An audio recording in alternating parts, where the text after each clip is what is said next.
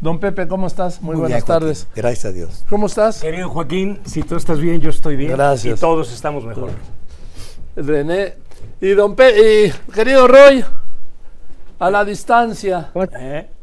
Joaquín, René, Pepe, saludos. ¿Qué pasa, Roy? A ver, don Pepe, Pues eh, una provocación. me quedé me quedé impresionado por al escuchar a Oscar Herrera, digo a Héctor Herrera, a quien conozco hace 35 años.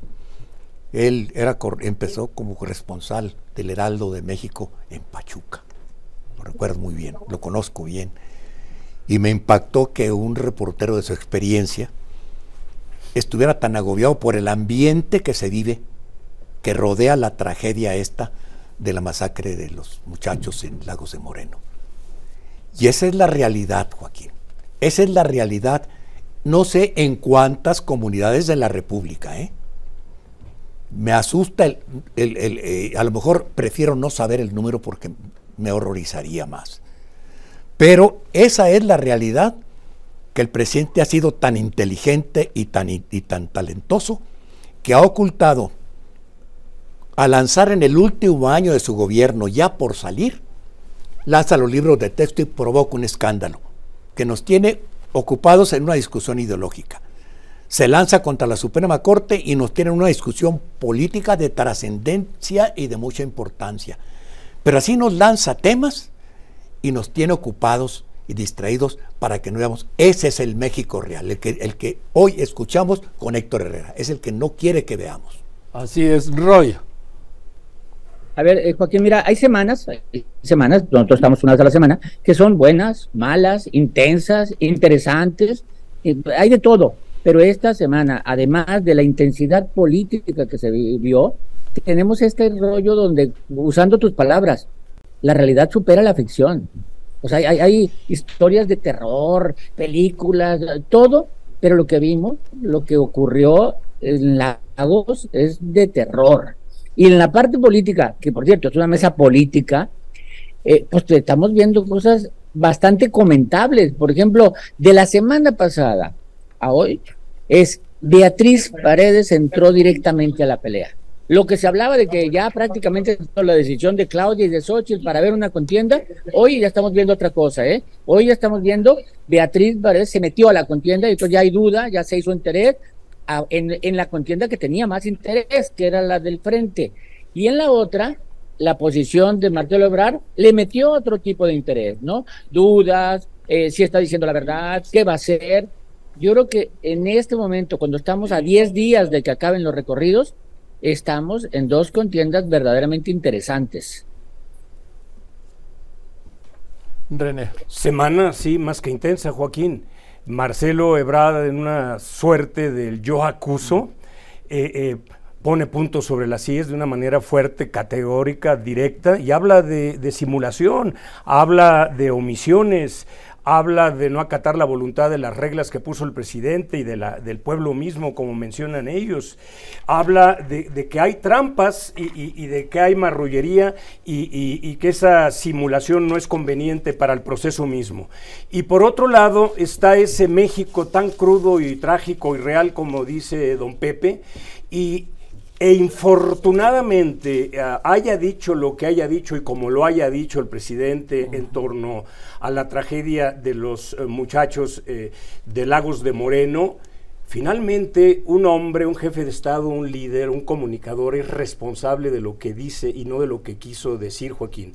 Y más allá de eso, insisto, un líder por responsabilidad no puede estar en tono casi de primer comediante cuando no debe ser así en la mañanera, cuando el país o gran parte del país, infortunadamente, está en trono, tono dramático, trágico, Joaquín.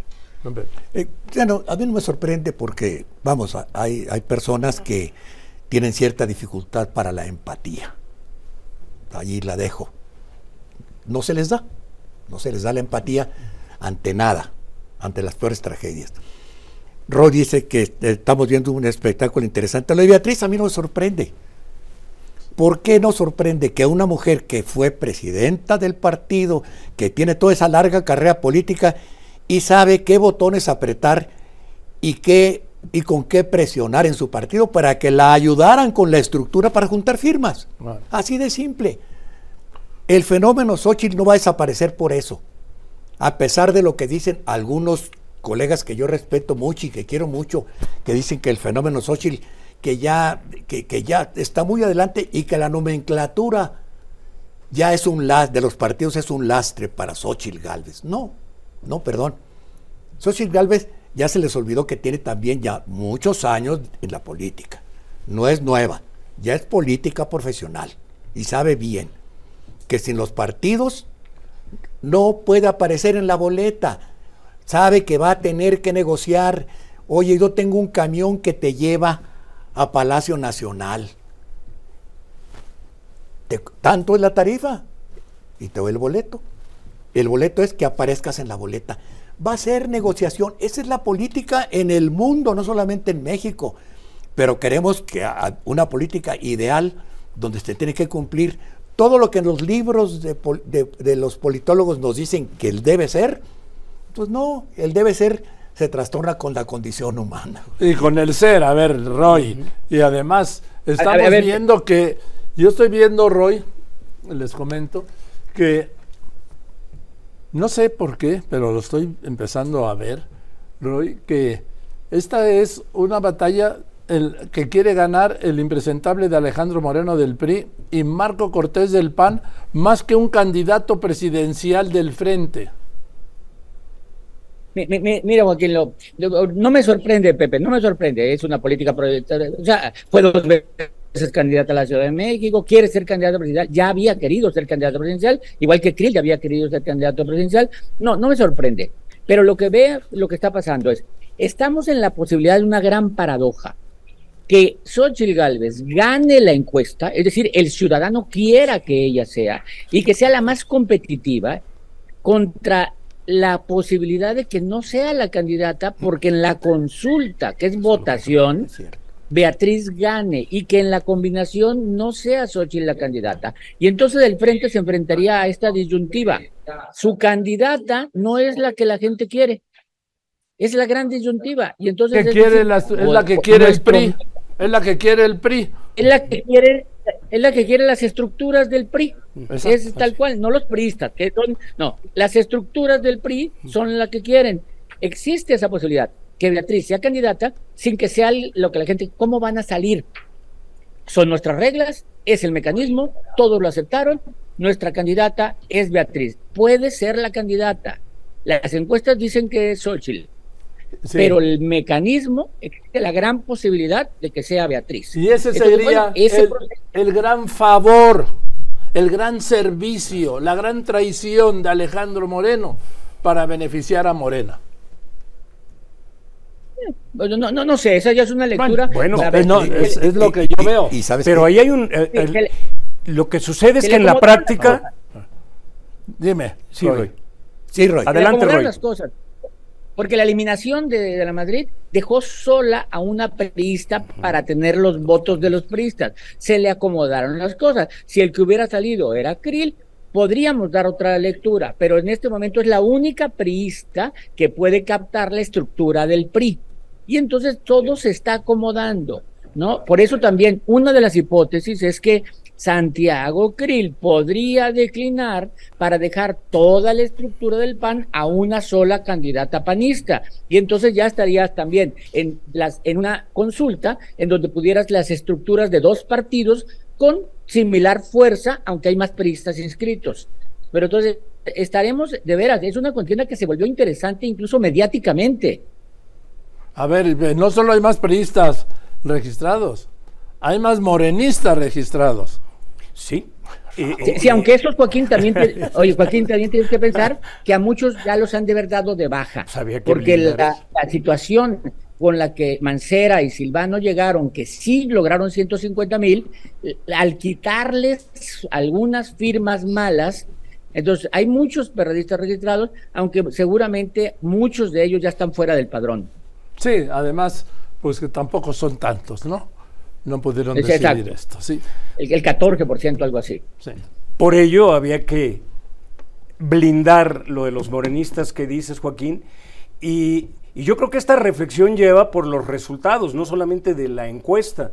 Lo que se ve ahí sin demeritar y, y, y coincidiendo con don Pepe, la trayectoria, la experiencia, el oficio, la capacidad retórica que pueda tener eh, Beatriz eh, Paredes, ¿sí? el hecho es que ahorita estás ante un fenómeno y una irrupción de, esta erupción de lo que es Xochitl Galvez, y ahí se vio en redes, en la cuestión digital, una diferencia muy alta a favor de, de, de Xochitl. Pero a lo que creo que tú te, eh, Xochitl Galvez, a lo que tú te refieres, Joaquín, es que en lo otro, ¿no? En lo otro, la distancia de, de- de Beatriz con ella no es grande, es remontable y se puede, se puede aventurar la opinión de que eso se debe al trabajo corporativo, al trabajo no solamente de los colaboradores, sino de la dirigencia priista que, que trabajaron. Sí, también con los méritos de Santiago Krill, para que Krill tenga ese puntaje y para que Beatriz en, ver, en el Revolucionario Institucional Al- tenga el suyo. yo, Bueno. si, si estuviera en este momento como jefe de información del Heraldo en mis tiempos, le hubiera mandado, a ver, quiero que vayas a entrevistar a Marco Cortés y vayas a entrevistar a Alejandro Moreno Cárdenas y les preguntas así, y lo vas a acorralar de las 24 horas hasta que te conteste. ¿Quiere ganar la presidencia para el frente o no? Esa es la pregunta que tienen que responder los dos dirigentes, el del PAN y el del PRI. ¿Quieren ganar la presidencia o quieren no. ganar el poder para ellos y para Claro, para sobrevivir? ellos, para ellos, hombre. Pero esa es la pregunta que nadie les hace, porque nos quedamos enredados. No, en porque te van a, cosas. como son Eh, tan demagogos, sí, te van a contestar. No, Joaquín, pero es cuestión de, de quién los entrevista. Bueno. Eh, hay que, eh, no hay que dejarlos, no hay que dejarlos No, que van se a decir escapen. que sí, que no, primero al frente, que esto, que no. Y no es cierto, hombre. Son profesionales del cuento. don Falsos como billete de dos pesos. Eh, Por eso decíamos Total- que el camino de Xochitl Galvez a ver. es, es un proceso muy largo y sinuoso en el estire Para y afloje. todos, para Así todos es, pero sobre para todo todos. para ella, no solo en la negociación y el estire y Sí, afloje claro. con, con el, eh, con, con los dirigentes, Bueno, a ver. sino eso y por más, y coincido contigo, para todos. Dejemos el futuro, hablemos del presente, Roy. Marcelo Ebrard contienda. ayer. Exacto, de la otra contienda. A ver, Marcelo Ebrard, muchas de las cosas que dice pueden ser ciertas, ¿no? Encuestas compradas, encuestas de publicidad, arreos, movilizaciones, gastos, señales encontradas, todo lo que pueda decir. Pero uno, lo dice en el día 59 de 70. O sea, él lo dice. Ya un poco lo había dicho antes, pero en el 59 de 70 y con ciertas injusticias. La injusticia de descalificar encuestas. Mira, te voy a decir por qué es injusto. No quiere decir que no haya encuestas inventadas, ¿no? Y no, puede decir, no quiere decir que no podamos desconfiar de las encuestas, se vale. Pero ojo, eh, cuando él dice esto es porque sabe que va perdiendo. Si supiera que va ganando, pues porque va, porque va a pelearse con el presidente, porque va a pelearse con su partido, si va a ser el candidato, lo que menos haría es, es atreve a decir esto sabiendo que existe la posibilidad de perder, no de ganar. Segundo, el proceso de encuestas de Morena no tiene que ver con las empresas que lo hagan. Ellos van a hacer las- la- el diseño, ellos seleccionan la muestra, ellos hacen el cuestionario, ellos supervisan todo levantamiento, ellos cuentan los cuestionarios. ellos van a contar. La, la empresa ellos van a contar y, y Ebrard puede supervisar desde la selección de la muestra, la elaboración del cuestionario, la capacitación y el levantamiento. Todo lo puede supervisar. Entonces, descalificar de que algunas empresas se equivocaron, no, en eso está mal Ebrard. Que supervise a su partido, no a las empresas encuestadoras. Bueno, y, y ellos van a contar. Y como hemos dicho, Sí, ahí hay una variable determinante que es el, el hombre del gran poder también, ¿no? Y, y a eso que refieres, Roy, justo le están dando a las encuestadoras, ¿sí? Eh, lo que significa encuestadoras profesionales o encuestadoras no profesionales, las que vayan a seleccionar eh, el papel de vigilantes, de certificadoras de algo que, como tú dices, decide, sí, eh, eh, en muestra, en conteo y en muchísimas cuestiones, el comité de propio Morena. Entonces tienen el control estricto de ello, conducen ese proceso y lo pueden hacer de alguna u otra manera, casi a su manera. Hay una sola persona que tiene el control de ese proceso, no nos engañemos. Que es Andrés Manuel López Andrés Manuel. López Obrador, punto. A ver, de veras, de veras se creen todo, ¿Al- alguien se cree en serio todo este cuento de que Marcelo va, Marcelo viene, Marcelo grita, Marcelo clama, reclama. Todo este cuento, personalmente, es parte de la misma gran simulación para dejar claro, fíjense cómo se pelearon. Por supuesto que no hay dedazo, Joaquín. ¿Cómo pueden suponer, después de ver estos, estos pleitos, estos forcejeos entre los competidores libres, el pueblo va a decidir no, va a decidir uno solo? Porque en Palacio Nacional, en este 2023, en este septiembre 6 de 2023, va a haber democracia. La democracia del filósofo de Güemes. Aquí hay democracia y la mayoría es el jefe. Punto. Se acabó. Ah. Dame una conclusión, Roy. Oye, oye, no, no, voy a concluir con una. Yo y Pepe traemos desde hace tiempo hablando de este proceso. Es el presidente no va a decidir, va a decidir un proceso y en todo caso la decisión es previa. En todo caso tendríamos que decir que el presidente ya decidió, no va a decidir, ¿no? Porque El presidente ya decidió, claro. Exacto. No, no va a decidir, en todo caso ya decidió. Pero dos, el día que se ha hablado más del proceso de la 4T Fue ayer. es ayer. Sí. Fíjate, el día que más se habló de los 70 días que fue diseñado, a lo mejor se habla más después, pero lo- Marcelo logró por lo pronto que volteáramos a ver un proceso que era aburrido. Es el día que más se ha hablado del proceso. Que es eh, de un proceso que ha pasado desapercibido hasta el día de ayer. Hasta el día de ayer. Tanto así que el presidente López Obrador hoy le dio cierta razón a. Habló Sí. de una duda razonable. De Eh, sí, sí. Así es. Y es que es más que razonable. No pierde mérito por parte de un político profesional que ante las condiciones, las que pueda uno suponer que está jugando, él de manera fuerte haga esa transgresión y de su posicionamiento y su postura en un mensaje directo, estricto al presidente. Por consecuencia, dice a, a Claudia Sheinbaum y por consecuencia a la dirigencia de la dirigencia del, del del PRD. Y sí, otras veces, digo de Morena, perdón. Eh, eh, gracias, Joaquín.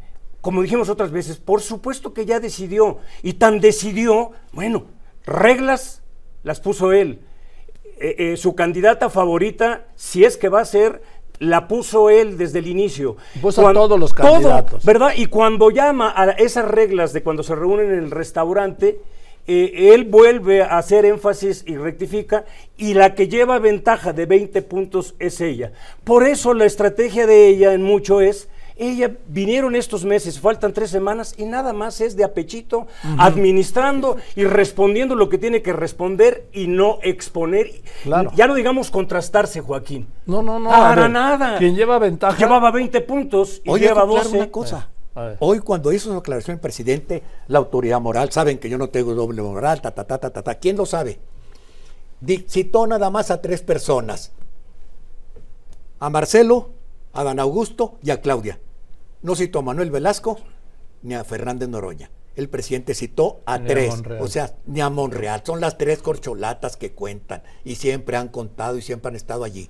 Yo me pregunto, en este juego de Ebrar, ¿quiere Ebrar afianzarse para que le cumplan la promesa de que sea líder del Senado, él, segundo lugar? Y a lo mejor abrirle alguna oportunidad. A lo mejor Monreal, que ha operado en tándem todo el sexenio con Ebrard, a lo mejor Monreal le abren la puerta para que sea el jefe del candidato a la jefatura de gobierno de la Ciudad de México. frase, don Pepe. Una frase muy sencilla. Esta es, mira, es, es una mu- muy simple. Esto es, no sé si son las estadísticas o son las encuestas, pero antes de eso quiero citar a William Feder que dijo, la tragedia es que tantos tengan ambición y tan pocos tengan capacidad. Venga. Bueno, gracias, mi Roy, que estés muy bien. Abrazo, Roy. René, Gracias, don Pepe Fonseca, nos vemos el miércoles próximo.